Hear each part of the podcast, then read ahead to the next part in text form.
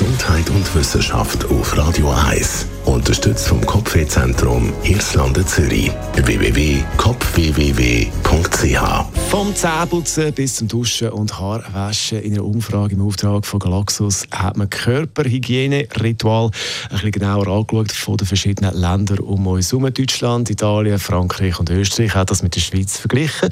Und da gibt es um beziehungsweise Unterschiede, äh, wo man da sieht bei dieser Umfrage, zum Beispiel, wenn es ums Zähneputzen geht. Da sind die Italienerinnen und Italiener ganz vorne mit dabei. Ein Drittel hat angegeben, dass sie Zähne dreimal am Tag putzen. Vier Prozent der Befragten sogar mehr als dreimal, also sie sind fast den ganzen Tag am Zähneputzen.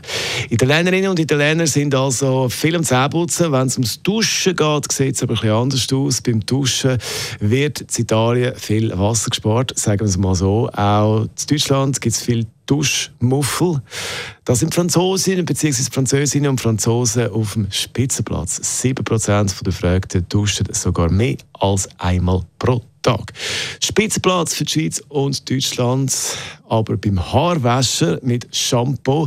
Also fast ein Drittel macht das täglich, die meisten aber zwei bis dreimal pro Woche. Und das ist im Bereich der Spitzenplatz von allen Ländern, wo man die Umfrage durchgeführt hat. Also, wir waschen uns in der Schweiz viel die Haare beim Duschen und Zähneputzen, sind aber andere Länder Das ist ein Radio 1 Podcast. Mehr Informationen auf radio1.ch.